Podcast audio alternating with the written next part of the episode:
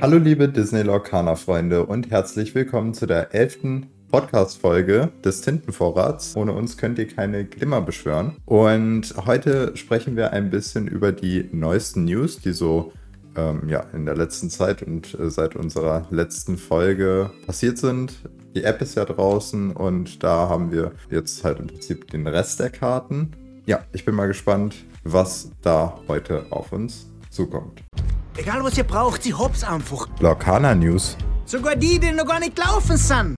Ja, da ist ja eine ganze Menge passiert. Ähm, mit der App, wie gesagt, alle Karten draußen. Das ist eine ganze Menge. Ich weiß gar nicht, ob wir das heute alles schaffen. Das wird dann wahrscheinlich ein bisschen zu aufgedrängt. Wir schauen einfach mal, wie weit wir kommen, werden sicherlich die ähm, Vanilla-Karten ein bisschen stiefmütterlich behandeln. Ja, wir wollen es ja auch nicht zu lang machen und irgendwann ist dann auch die Konzentration weg. Genau. Aber erstmal zu den Neuigkeiten.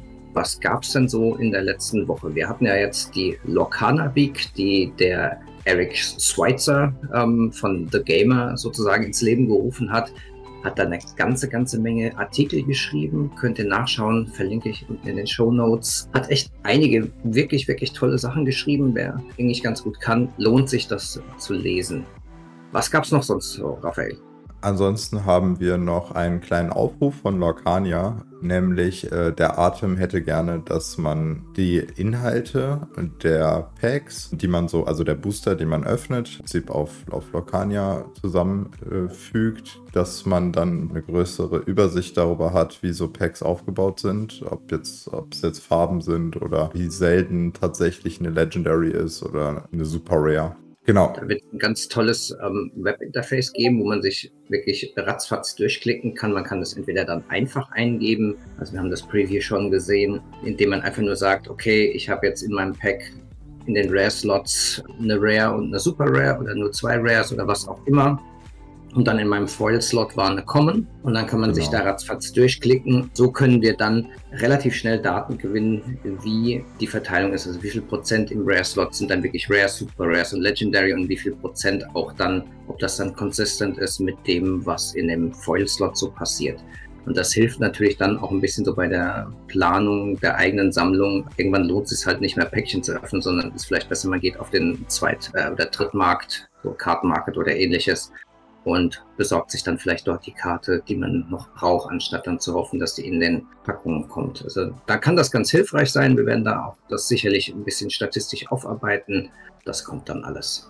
Ja, und Auslöser dafür ist halt im Prinzip die Neuigkeit, dass auf der GenCon ja Produkte verkauft werden und unter anderem halt auch eben Booster und Booster-Displays, aber auch die ganzen anderen äh, Sachen, also außer die Illuminierstrophe und das Geschenkset, also auf der GenCon wird es äh, einmal die Booster geben, halt eben als Einzeln oder halt Displays und die Starter und dann aber auch das ganze Zubehör. Das heißt, da kriegt ihr eigentlich alles von. Und genau, dementsprechend hat sich dann der Atem überlegt, dass wir das mit dem Booster-Tracking machen wer das Glück hatte, ein Ticket zu bekommen, ähm, an den Starterturnieren teilnehmen, was wir auch schon mal jetzt in Berlin machen durften. Keine Ahnung, ob das dort dann auch so sein wird, dass man zwei Starter-Decks bekommt oder nur eins. Das wird man dann sehen. Soweit ich weiß, sind die ganzen Content Creator aus Amerika ja schon fleißig am Üben jetzt mit den Starter-Decks. Also das wird sicherlich spannend, weil da einige sich, glaube ich, schon echt optimiert haben, was ähm, Playstyle und so angeht. Also da bin ich echt mal gespannt. Wäre gespannt, wenn wir da auch eine Live-Mitverfolgung ähm, von irgendjemand finden oder zumindest eine Aufzeichnung. Also von dem, was ich verstanden habe, konntest du dir ein Ticket kaufen äh, und dann ein Starterdeck auswählen, was du damit ah, okay. spielen willst. Und eben, das wird wahrscheinlich ein ganz normales Turnier sein. Also es wird nicht, nicht so sein wie bei uns von, von den Starterdecks her, sondern du hast ein Starterdeck, du hast dann wahrscheinlich auch, also höchstwahrscheinlich deinen Booster auch mit drin, weil du kaufst das Starterdeck als normales Starterdeck und dann kannst du das halt eben nutzen mit den Inhalten für dieses ja, kleine Turnier. Ich bin mal vor allem gespannt, welches ähm, Deck dann am Schluss gewinnen wird, weil so in der Gesamtkonstellation haben die ja alle ihre Stärken und Schwächen. Mhm. Wenn man mit dem Amethyst-Deck gut zieht, glaube ich, ähm, hat das einen leichten Vorteil, aber die anderen sind auch nicht so weit hinten dran. Also da bin ich auch mal gespannt, wie viele dann da schauen, dass sie nur Amethyst spielen oder ob es da dann doch welche gibt, die sagen, nee, die anderen Strategien sind besser. Das wird ja schon mal so ein bisschen Meta-Call. Ja, also da muss ich halt auch sagen, das Blau-Grau-Deck ist ja auch im Prinzip mehr so auf Control aufgebaut, also dass man so im Prinzip über den über den kompletten Spielfluss das gegnerische Board versucht äh, zu kontrollieren. Und das funktioniert auch eigentlich ganz gut. Es ist aber dann in, zum Ende hin relativ schwierig abzuschließen. Und bei dem, Saf äh, bei dem, bei dem Smaragd-Rubin-Deck ist es halt eben so, bei dem grün-roten Deck, dass man am Anfang nicht so viel macht, aber dann halt eben zum Ende sehr stark reinkommt, weil eben Rot sehr viele starke Endcharaktere hat. Grün hat ja. dann halt im Prinzip die Charaktere, die dir so für, für den Anfang des Spiels so eine ganz okay, äh, ganz okayes Spot halt ein klassisches Midrange-Deck, der so, dem so ein bisschen das Early Game fehlt. Genau. Ja, man richtig. versucht halt irgendwie immer das Größtmögliche rauszuhauen und mit den wendigen Charakteren, gegen die die anderen Decks ja auch nur bedingt was machen können, ist das schon ziemlich gut. Bei dem blau-grauen Deck ist, glaube ich, so ein bisschen, es wäre sehr viel besser, wenn man zwei ähm, Nimm dein Schwert hätte, damit man den AOE-Schaden machen kann. Mit einem ist halt das wirklich Glück, ob man das zieht und dann sozusagen das Agro-Deck in Anführungszeichen, also Amethyst, Bernstein, dann vom Spielfeld haut, weil das macht das natürlich richtig platt. Ja, ich habe gestern nochmal mit jemandem gespielt, äh, mit, mit den beiden Starterdecks, so wie sie auch in den, in den Starterdecks halt kommen, also grün-rot und blau-grau. Und ich muss halt auch echt sagen, ich habe in dem einen Spiel halt gar kein äh, Nimm dein Schwert gezogen. Ich hatte eigentlich ein gutes Board, aber so wie gesagt, zum Ende hin hat mir halt einfach an Stärke gefehlt. Und da kam halt äh, grün-rot ziemlich stark. Zum einen mit dem Hutmacher der erstmal drei Lore hat oder drei Legenden. Mhm. Und dann aber auch noch sagt, jedes Mal, wenn er herausgefordert wird, meine ich, ähm, darf man eine Karte ziehen. Den habe ich dann mit meinen äh, Fire the Cannons wegbekommen und mit, äh, mit einem Smash. Aber dann hat mir halt eben der, der Schaden oder die Schadenskarten, diese Burn, Burn-Karten für die ganzen anderen Karten äh, vom, vom Gegner gefehlt. Und dann hat er halt langsam aufgebaut. Aber naja, es ist immer so ein bisschen ähm, Zielglück dabei, das ist ganz klar. Ja. Und es wird auf jeden Fall mal interessant zu sehen. Da hat man so ein bisschen Eindruck. Auch es planen ja schon eine ganze Menge Leute jetzt irgendwie auch Starterturniere. Ähm, bei uns im Discord ist der Joker, der beim Rate and Trade ähm, da ein ganzes Wochenende ja jetzt schon durchgeplant hat.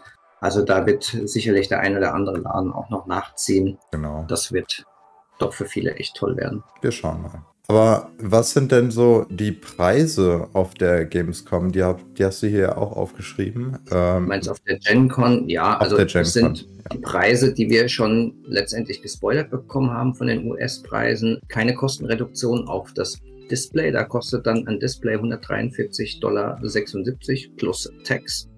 Also da haben sie einfach die 5,99 straight mal 24 genommen. Ja, und jeder, ach so, das ist vielleicht noch spannend, jeder darf von jedem Produkt nur maximal eines kaufen. Das ist, ja, damit man nicht sozusagen einer kommt, sagt, ich nehme jetzt mal alles mit und es dann für viele hundert Euro mehr wieder verkauft. Heißt, du kannst ja im Prinzip ein Booster-Display kaufen und einen Booster noch. Ja, genau. Also du kannst dir 25 Päckchen kaufen und dann auch jeweils eine Deckbox, eine Neoprenmatte. Ähm, Eins von jedem Starterdeck und dann hast du halt im Prinzip nochmal ja. drei mehr Booster. Ansonsten, was war die letzte Woche noch so los? Wir haben so ein bisschen auch auf den anderen englischen Kanälen mitgemischt. Du hast ein Video aufgenommen mit den, den Illumitiers. Illumitiers genau. Ähm, da habe ich ein bisschen was über vor der, der NDA gesprochen, also auf dem Berlin-Event, was da so passiert ist. Äh, da haben die eine ganz coole Zusammenfassung gemacht. Also sowohl von vor der NDA als auch nach der NDA kann man sich beide Videos wirklich ziemlich gut anschauen. Können wir auch gerne in den Show Notes einmal verlinken. Und ja. du hattest dann aber auch noch einen ja, Gastauftritt bei den Illumitiers. Das war dann Genau, das war die ähm, Locana Week Kickoff. Das war dann mit dem Eric Schweitzer mit dem Organisator von der Miami TCG, den Illumitiers und ähm, ah, Stephanie war das, genau. Ja, Stephanie von den Illumineers, oder? Genau. Ja, genau. Ja, richtig. Ja, das war ähm, eine nette Gesprächsrunde und hat sozusagen einen kleinen Ausblick darauf gegeben. Da konnten wir noch nicht so richtig ähm, spoilern, weil das war noch vor der Veröffentlichung der Companion-App, aber das war trotzdem eine nette Runde. Ich, wir werden es verlinken. Ja. Kann man auch gerne mal reinhören. Und dann waren wir beide noch bei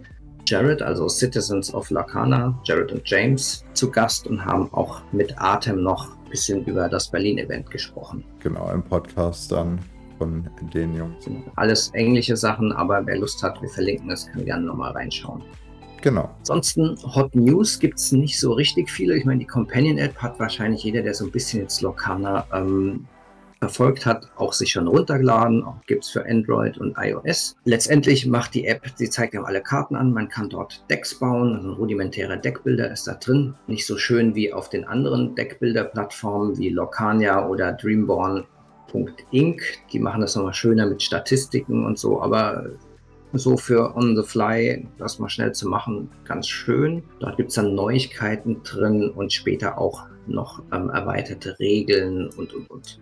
Ja, was mir da tatsächlich auch noch aufgefallen ist, ist klar, da gehören noch ein paar Bugfixes hin. Aber wenn ich doch mal ein paar Verbesserungsvorschläge hier einwerfen könnte. Ja, immer, komm. Die ähm, wollen ja auch Verbesserungsvorschläge. Also zum einen ist mir aufgefallen, dass äh, es cool wäre, weil ich das Problem auch bei ganz vielen anderen TCGs habe, äh, hatte, war, ich habe nie irgendwo wirklich eine Information gefunden, was für Produkte es aktuell auf dem Markt gibt. Da würde ich mir natürlich wünschen, dass äh, Ravensburger da ein, ähm, ja, vielleicht eine Seite in der App hinzufügt, wo man sehen kann, was für Produkte zu welchem Set rausgekommen sind. Also offizielle Produkte, ähm, dass man immer eine also Da gibt es zumindest einen Link auf der Startseite. genau, nicht, aber was, was wir ja aktuell haben, sind die ganzen Karten oder der Katalog. Und unter diesem Katalog würde ich mir vielleicht noch so eine Auflistung der Produkte wünschen. Dass man neben ja. den Karten, neben dem Deckbilder noch dieses Katalog hat vielleicht, wenn man dann auf die Starterdrecks draufklickt, vielleicht direkt nochmal eine kurze Auflistung der Karten. Vielleicht sogar die Karten auch so wie, im, wie in der Kartenbibliothek, dass man die direkt auswählen kann, welche man aus dem Starterdeck haben möchte. Ähm, dass die automatisch deiner Kollektion hinzugefügt werden, das würde auch genau, die Arbeit erleichtern. Dass du dein, einfach ein Starterdeck auswählen kannst, äh, sagen kannst, hier, das habe ich. Genauso wie bei den, wie der Kartenbase und dann fügt er alle Karten aus dem Starterdeck hinzu. Genau, dann kann man ganz schnell mit seinem Booster Pack die zwei, drei Karten für sein Deck ergänzen und das wäre, sag ich mal, so ein bisschen genau. Quality of Life Verbesserung. Was mir ehrlicherweise, wenn ich so ein bisschen durch den Deckbilder gegangen bin, mich gestört hat, ist, dass man nicht sortieren kann, dass er sagt, also mehrere hierarchische Sortierungen, sondern man kann nur sagen, entweder nach Stärke, nach Willenskraft, nach Kosten. Ja. Aber nicht, dass ich dann sage, okay, zeig mir erst meine Charaktere, dann die ähm, Aktionen und dann die Items. Das ist alles Kraut und Rüben. Das stört mich persönlich total. Mhm. Da bin ich vielleicht auch so ein bisschen Sortier-Nerd. Ähm, ja, klar, ich auf dem Handy-Display ist das ein ähm, bisschen klein alles. Aber gut, das ist halt auch bei den anderen Deckbildern, wenn man die auf dem Handy aufmacht. Ansonsten grafisch ist das wunderschön, vor allem wenn du auf die Karten gehst, dass du dann dir auch die Foil-Version anschauen kannst und je nachdem, wie du dann dein Telefon drehst, auch diesen Effekt ja. hast wie bei der Foil.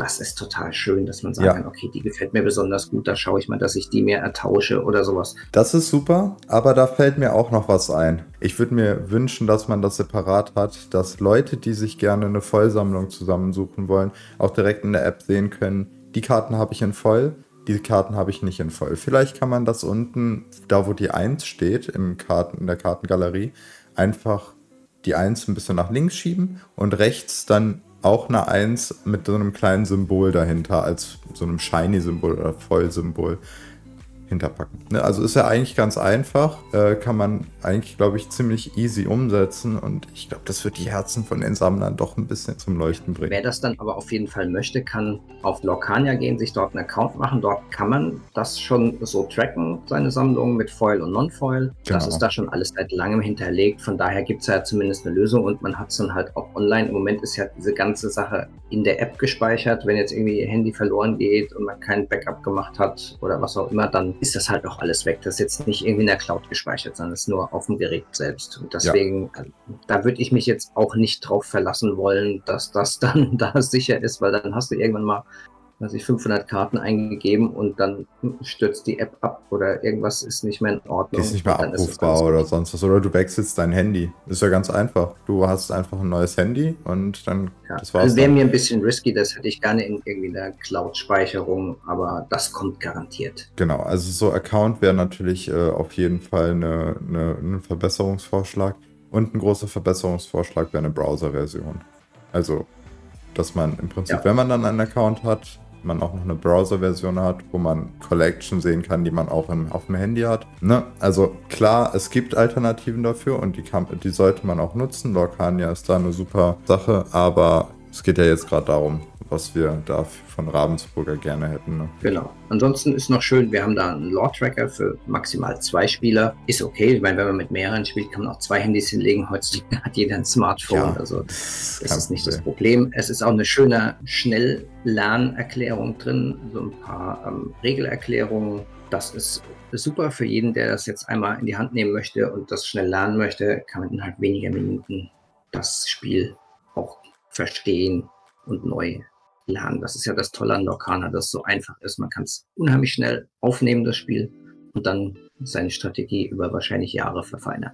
Mhm. Ich glaube, ähm, das es jetzt mit den News. Vielleicht so ein kleiner Teaser fürs nächste Mal. Haben wir das erste Mal dann auch Gäste im Podcast oder einen Gast. Ja.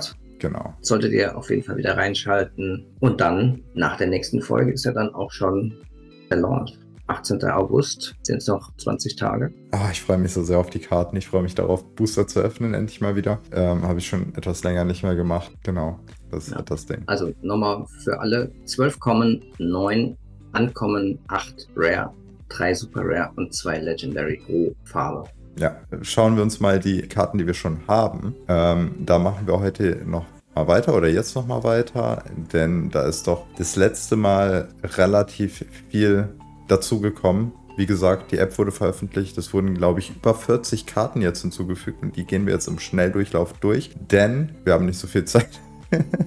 genau. Fangen wir gleich an. Schon gleich eine ganz spannende Karte, eine Flutgestalt, Captain Hook.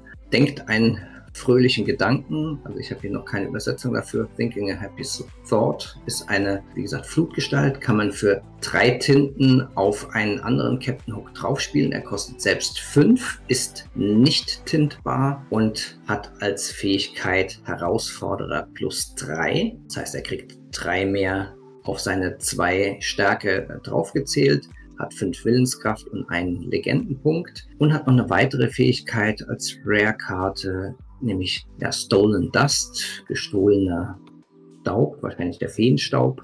Hm, ja. ähm, Charaktere mit Kosten von drei oder weniger können diesen Charakter nicht herausfordern.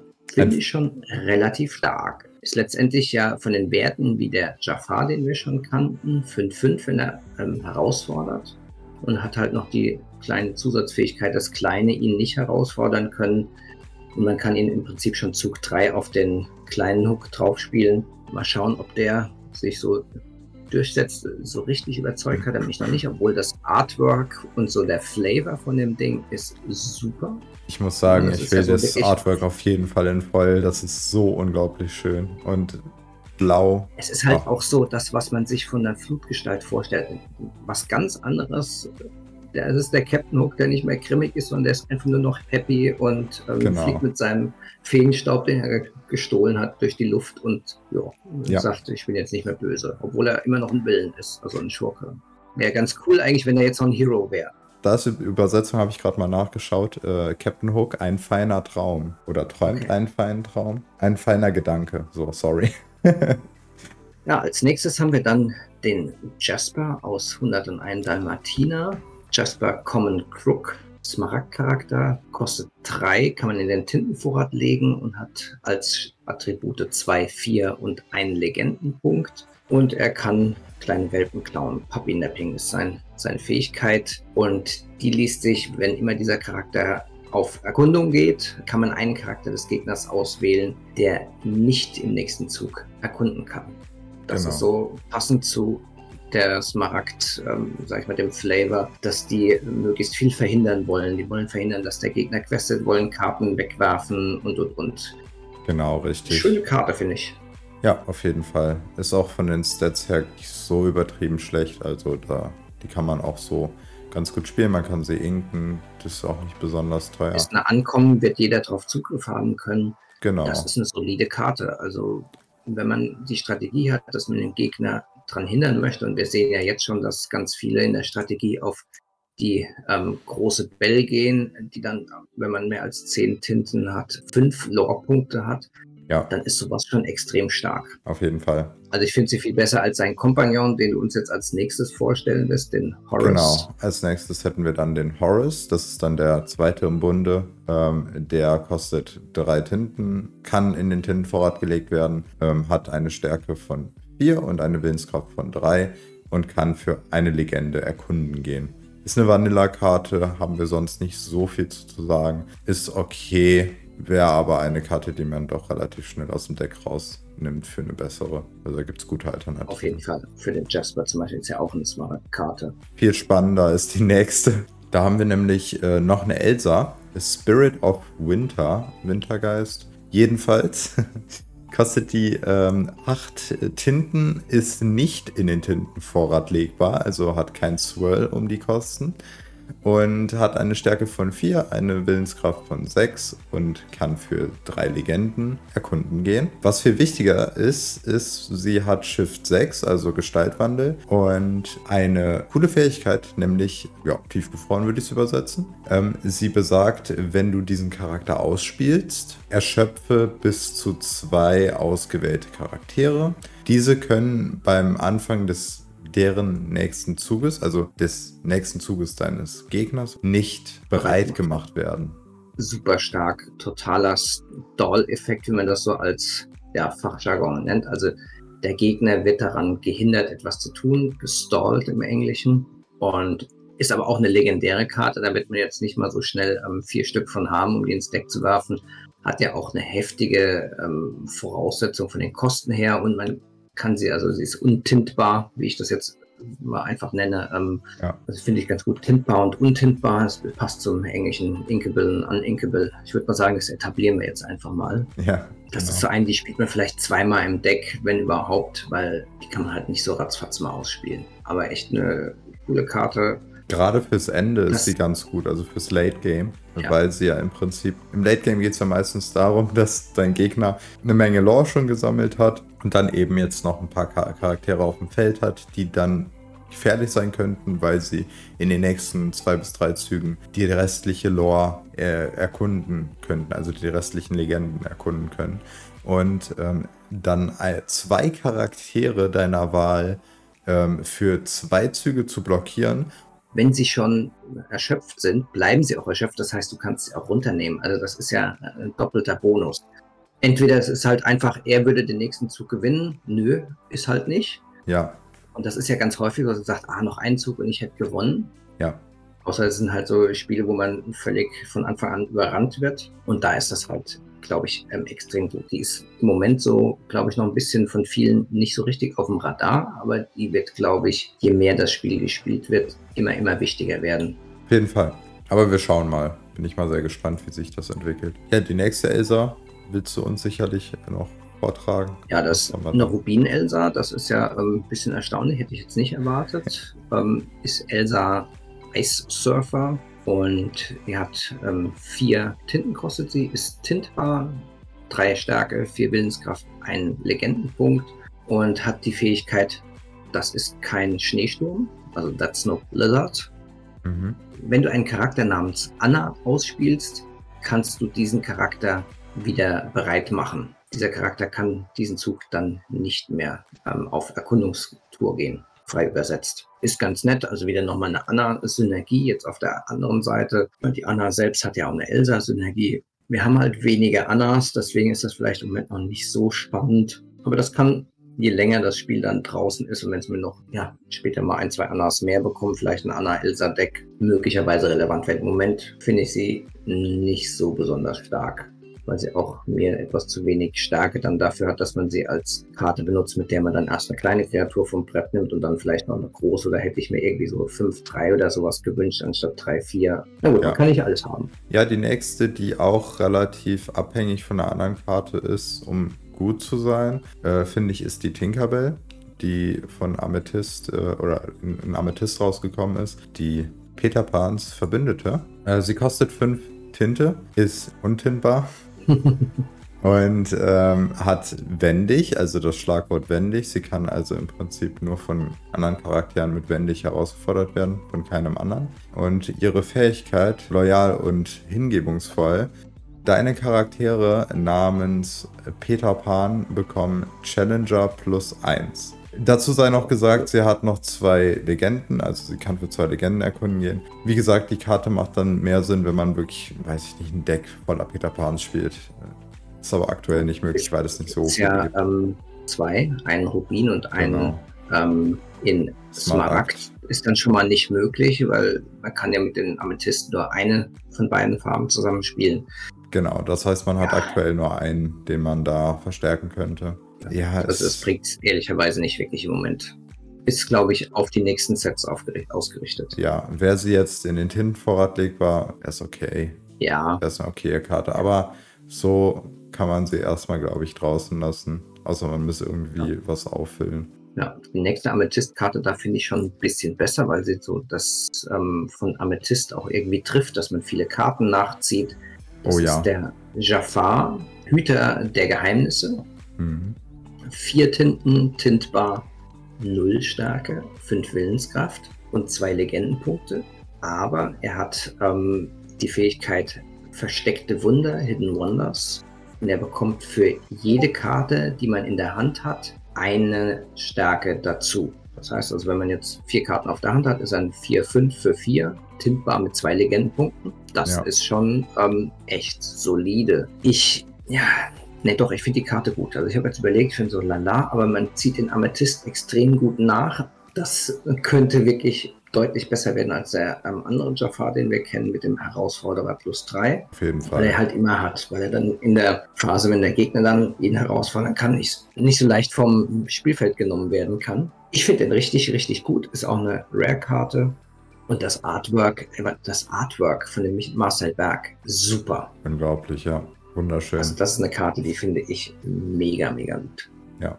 Gerade in Verbindung mit dem äh, Stahl äh, Whole New World ähm, finde ich sehr, sehr cool. Also ja. die ermöglicht es einem ja im Prinzip, dass man sowohl selber als auch der Gegner alle Karten abwirft, sieben neue zieht. Das heißt, wenn man in Amethyst dazu kommen sollte, dass man nicht so viele Karten auf der Hand hat und äh, Whole New World ausspielt, dann hat er direkt mal äh, Stats von 7,5 was schon verdammt stark sein kann. Das ist genauso viel wie ähm, die große Maleficent. Also, wow.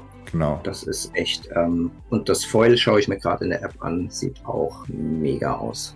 Ja. Ähm, als nächstes haben wir ein Item. Das ist ein Rubin-Item, nämlich äh, der vergiftete Apfel aus Schneewittchen. Dieser vergiftete Apfel ist, äh, kostet zum einen drei Tinten, ist untintbar und die Fähigkeit Nimm einen Bissen besagt, dass man eine, eine Ressource zahlen muss oder zahlen kann, um diesen Apfel oder diesen, dieses Item zu verbannen und dafür aber einen ausgewählten Charakter zu erschöpfen.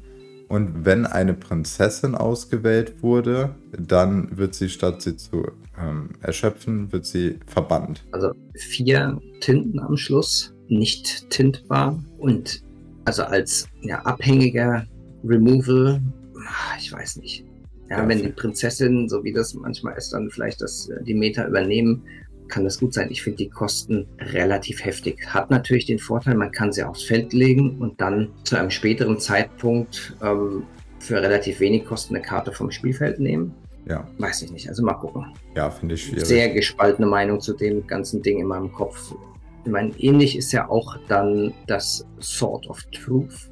Das mhm. ist im mhm. Prinzip das gleiche fast. Es kostet vier Tinten untintbar und hat ein bisschen abgewandelte Fähigkeit. Einfach nur Banish das Item, Banish Chosen Villain Character. Also man verbannt dann diesen Gegenstand, das Schwert, und kann einen gegnerischen Bösewicht, Schurken ähm, verbannen Man kann keine andere Karte erschöpfen. Man zahlt alle Kosten vorne weg. Finde ich fast noch ein bisschen schlechter, weil wir ein bisschen weniger Flexibilität haben. Es gibt natürlich aber auch extrem viele Schurken im ersten Set. Von daher mal gucken, dass dann ja. auch wirklich was bringt. Das auf jeden Fall, wie gesagt, die, der Apfel ist nicht begrenzt auf die Prinzessinnen.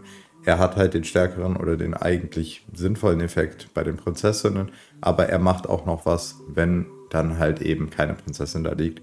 Das heißt, es ist nicht ganz vergeudet, wenn der Gegner nicht unbedingt ein, ein Schurkendeck spielt, weil wir haben ja bei Lorcana zumindest bisher noch kein Side-Deck. Das heißt, die Karte muss dann in deinem Deck drin sein und du musst halt dann im Prinzip Glück haben, ob dein Gegner Schurken spielt oder halt ja. nicht. Und äh, dann ist es eine tote Karte. Also es ist wirklich eine tote Karte in deinem Deck. Die macht sonst ja, gar nichts. Nicht in Tintenvorrat schmeißen. Ja, du kannst sie nicht, äh, nicht in Tinten, die bleibt auf deiner Hand und dann, dann bleibt sie da. Das ist, da hast du Pech gehabt. Ja. Das ist halt also wirklich schon sehr, sehr schlecht. Eigentlich eine totale Sideboard-Karte, wie man so schön sagt. Also genau, Sideboard richtig. ist dieses Seitendeck, man, zum Beispiel bei Magic ist so, hat man noch 15 Karten, die man dann nach der ersten Runde gegen andere Karten austauschen kann oder dazu nehmen kann.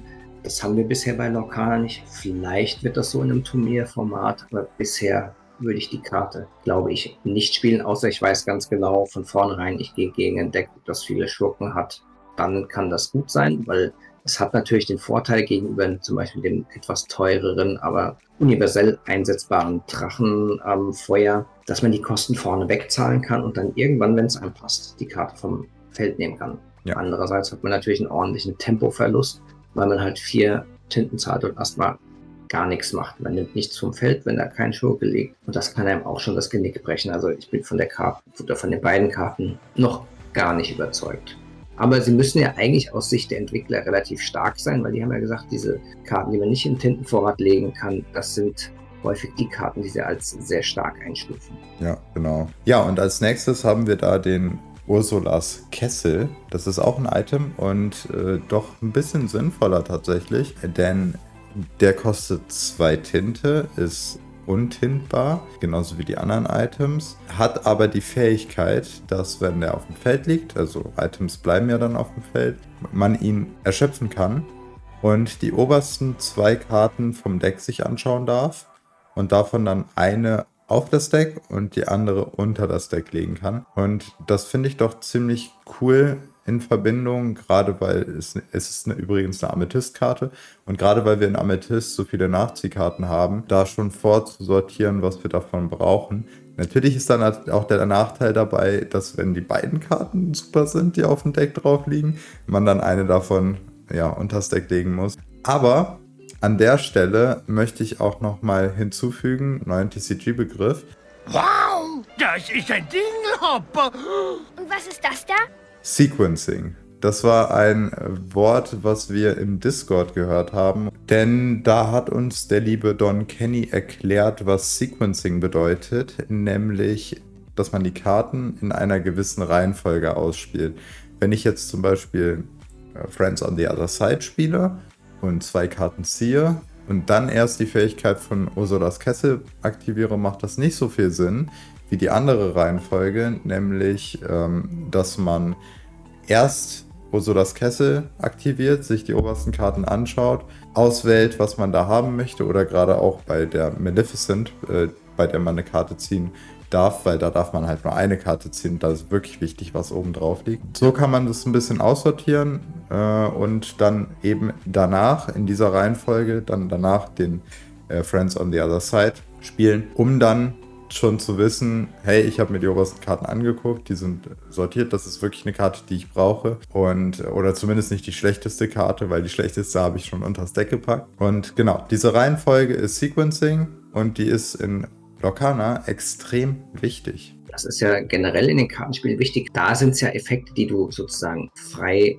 sagen kannst, jetzt mache ich das, jetzt mache ich das. Viel spannender wird das noch, wenn es Effekte sind, die prinzipiell gleichzeitig auftreten. Also es gibt noch einen neuen Dr. Facilia, der herausragende Gentleman, ist auch eine Amethyst-Karte, drei Tinten, Tintbar 2-4 und der hat mich eine Fähigkeit, dass er sagt, wenn immer du einen Song spielst, also sowas wie Freunde auf der anderen Seite, Friends on the Other Side, kannst du die zwei oberen Karten anschauen und auch dann das gleich, den gleichen Effekt machen wie der ähm, Kessel von der Ursula. Eine oben drauflegen, eine unten drunter. So. In dem Moment, wo du den Song spielst, triggert ja der Song-Effekt mit den zwei Karten ziehen und auch die Fähigkeit von dem Dr. Facilia. Jetzt genau. ist natürlich die Frage, hm, was kommt als erstes? Und da hat Lorcaner eine ganz klare Regelung. Der Spieler, der dran ist, dessen Effekte wirken als erstes und er kann die Reihenfolge seiner Effekte frei wählen. Und dann macht es natürlich Sinn zu sagen, okay, mein Dr. Facilia, diesen Effekt möchte ich erst haben, außer ich weiß, dass zwei gute Karten oben auf dem Deck liegen, die ich unbedingt haben will durch irgendeine andere Karte. Und dann ziehe ich erst die Karten auf. Also genau. das ist dann extrem wichtig, das zu wissen, dass man da eine gewisse Flexibilität hat.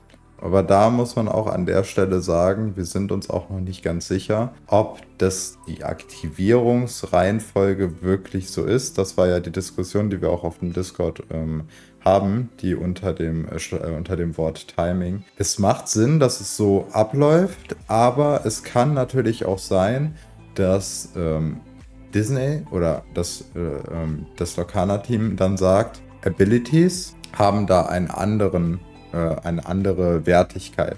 Ähm, weil die Aussage von Ravensburger zu dieser, zu dieser Auswahl der Fähigkeiten, was als erstes triggert, hat sich nur auf Fähigkeiten von Char also auf Abilities äh, bezogen, nämlich Fähigkeiten von Charakteren. Fähigkeiten von Aktionen die vielleicht eine andere Wertigkeit haben könnten, aber da müssen wir im Prinzip noch auf die erweiterten Regeln warten. Fähigkeiten oder Aktionen könnten äh, eine andere Wertigkeit haben und dann zum Beispiel sagen, die Karte triggert als allererstes, wenn du sie ausspielst und dann der Rest. Ne? Dann, dann aktivieren sich alle anderen Fähigkeiten.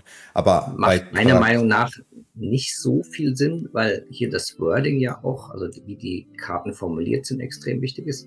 Bei dem Facility steht whenever you play und nicht after you play. Das wäre ja eine ganz einfache Möglichkeit zu sagen, okay, ich möchte den Effekt gleichzeitig oder danach oder den Zauberspruch danach getriggert haben. Also von daher glaube ich schon, dass das so ist, wie, wie wir das sagen, aber eine hundertprozentige Bestätigung haben wir natürlich nicht. Da will ich halt nur sagen, es kann sein, dass sich das ändert. Ansonsten, wenn es halt eben auswählbar ist vom aktiven Spieler, dann, ja, dann ist es eine richtig coole Karte und es macht natürlich auch Sinn, dass sie mit Friends on the Other Side gut funktioniert und äh, das wäre das wäre wirklich extrem gut.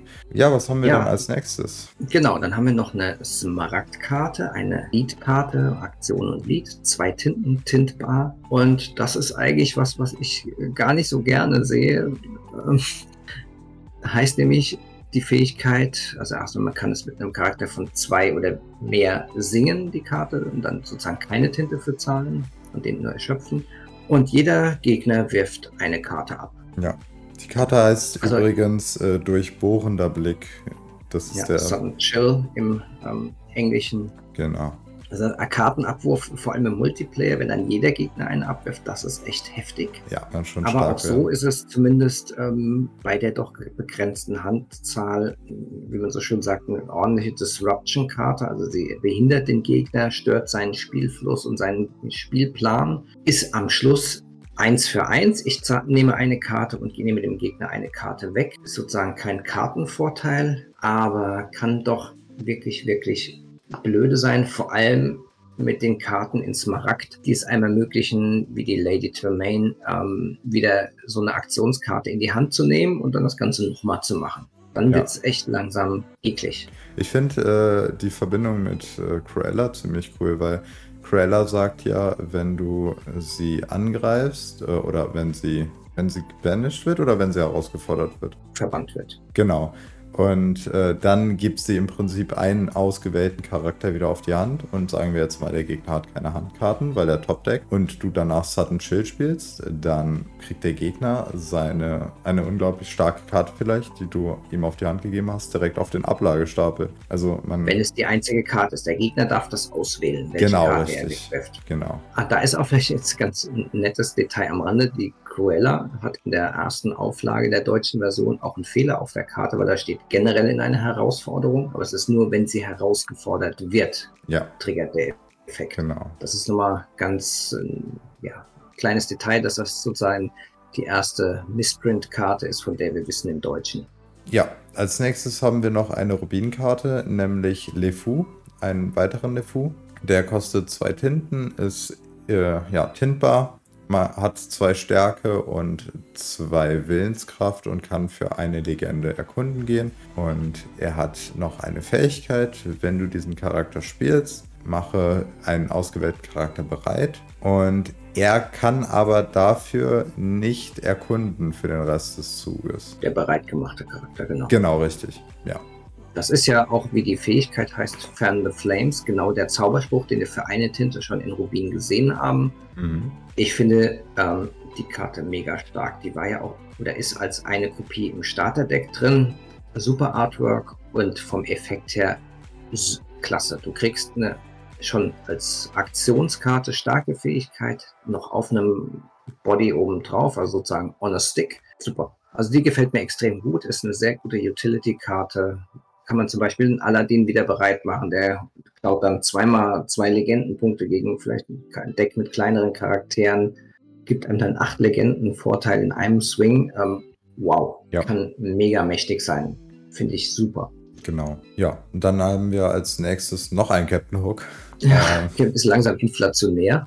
Ja, der, der Ruthless Pirate. Er hat sieben Kosten, also er kostet sieben Tinten, ist untintbar und hat eine Stärke von fünf und eine Willenskraft von fünf ebenfalls. Kann für zwei Legenden erkunden gehen und hat aber zum einen das Schlagwort rasant und zum anderen hat der Captain Hook auch noch eine spannende Fähigkeit, nämlich während dieser Charakter erschöpft ist, hat ein gegnerischer Charakter mit wendig impulsiv. Also der gegnerische Charakter muss im Prinzip das Schlagwort wendig auf sich stehen haben oder es von irgendeinem anderen Charakter bekommen haben. Und dann bekommt der von Captain Hook das Schlagwort impulsiv, was dann im Prinzip im Umkehrschluss bedeutet, dass er weder erkunden kann, also dass er nicht erkunden kann und dafür aber angreifen, wenn möglich, also herausfordern, wenn möglich ist ja vom Flavor wieder total klasse, weil der Captain Hook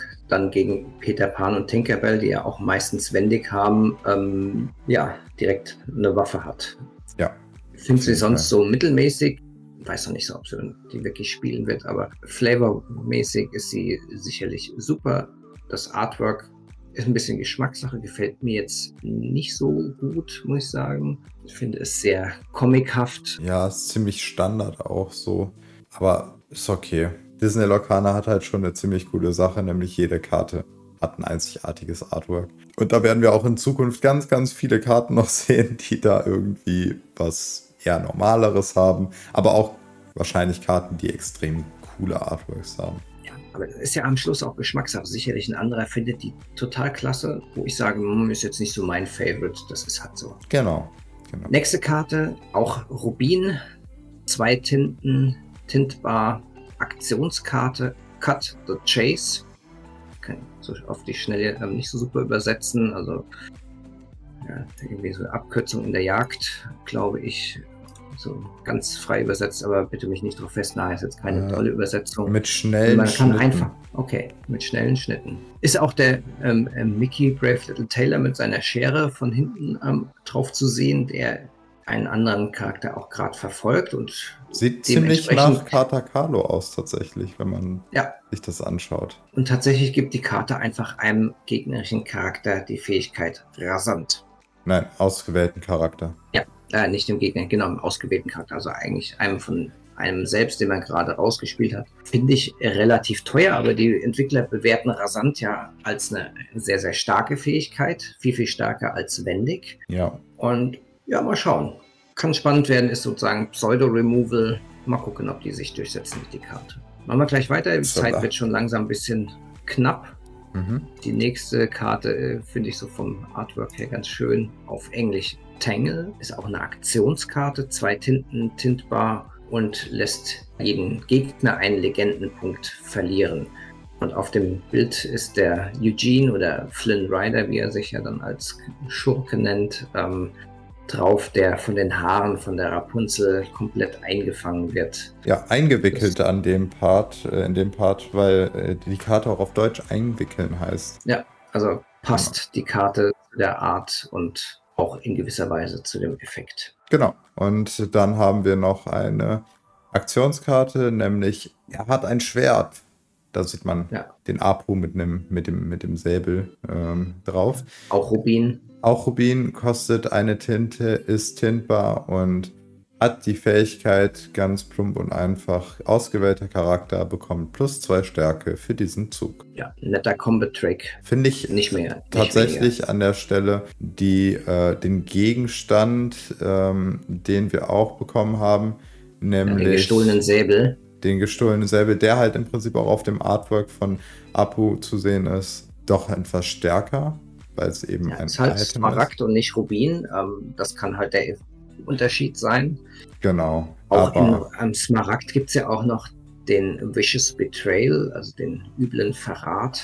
ja, Ist nicht ganz die exakte Übersetzung, der dann auch plus zwei Stärke gibt, aber ein Gurken plus drei ist dann auch nochmal ein Tickchen besser in Smaragd, weil Smaragd ist ja auch eher so die Farbe, die manipuliert. Von daher passt das auch ganz gut, dass da Genau. der Effekt etwas stärker ist. Aber ist eine solide Karte, der, er hat ein Schwert. Ja, und als letztes haben wir mit einer der coolsten Karten auch eine sehr, sehr starke Karte, die jetzt in letzter Zeit, also seitdem das, ja, die letzten Karten im Prinzip gezeigt wurden, auch mit einer der Karten ist, die am meisten Spielzeit bekommen hat, weil Ja. die doch sehr vielversprechend ist vom Effekt.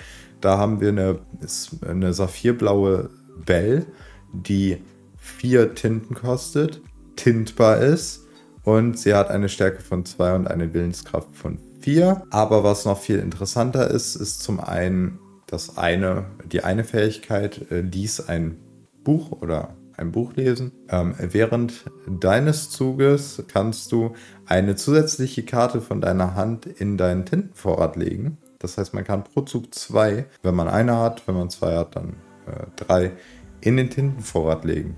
Was ich sehr stark finde, denn es funktioniert extrem gut mit ihrer zweiten Fähigkeit. Und zwar meine Lieblingsstelle heißt die Fähigkeit.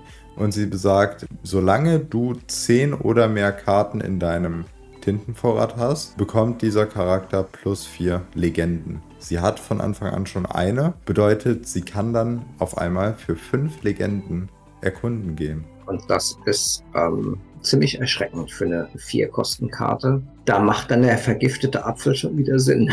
Wenn man den schon mal sich vorher aufs Feld legt und sagt, man, nee, nee, nee, also für einen weiteren, ähm, Genau. eine weitere Tinte, ähm, geh mal bitte weg. Also wenn Mach- sich wirklich dieses Deck als das Meta-Deck durchsetzt, dann ist der vergiftete Apfel extrem stark. Aber man weiß halt nie immer, gegen was man halt jetzt beim Gegner spielt. Und wenn dann auf einmal ein Schlaumeier kommt, der sagt, "Hör, ich spiele aber nicht das Meta-Deck, sondern was anderes, dann hast du eine tote Karte. Oder Das stimmt. Karte. Ja, wobei beim Apfel ist es ja nochmal ein bisschen anders. Es geht ja noch. Man kann auch eine Karte damit erschöpfen. Ist aber trotzdem ziemlich, ja, ziemlich kostenspielig dafür. Also wie gesagt, wären diese beiden Dinger ähm, tintbar, wären die, glaube ich, richtig gut, weil im Zweifel ja, lege ich es halt in den Tintenvorrat. Ja, gegen Oder- die Welt trotzdem extrem gut. Oder wenn wir dann mal Kreis irgendwann ein. Side-Deck haben, Ja. kann das auch ganz interessant sein.